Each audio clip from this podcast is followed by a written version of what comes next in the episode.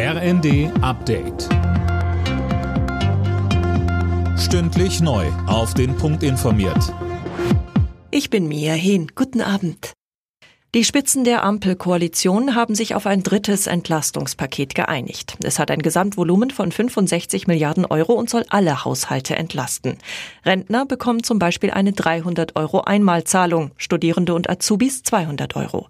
Wohngeldberechtigte bekommen außerdem einen Heizkostenzuschuss von 415 Euro. Und auch beim ÖPNV soll es weiter Vergünstigungen geben. Der Bund stellt eineinhalb Milliarden Euro für eine 9-Euro-Ticket-Nachfolgeregelung bereit.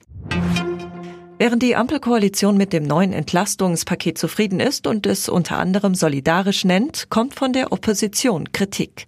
Die Linke geht davon aus, dass die Einmalzahlungen verpuffen werden.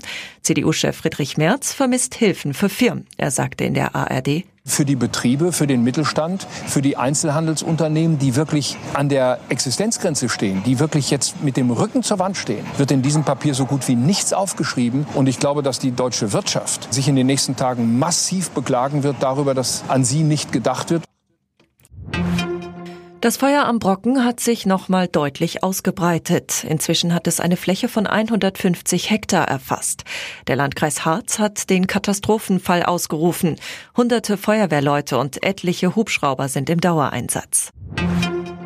Hertha BSC kann in der Fußball-Bundesliga den Befreiungsschlag feiern. Beim ebenfalls kriselnden FC Augsburg konnten die Berliner mit 2 zu 0 gewinnen und so den ersten Sieg der Saison eingefahren.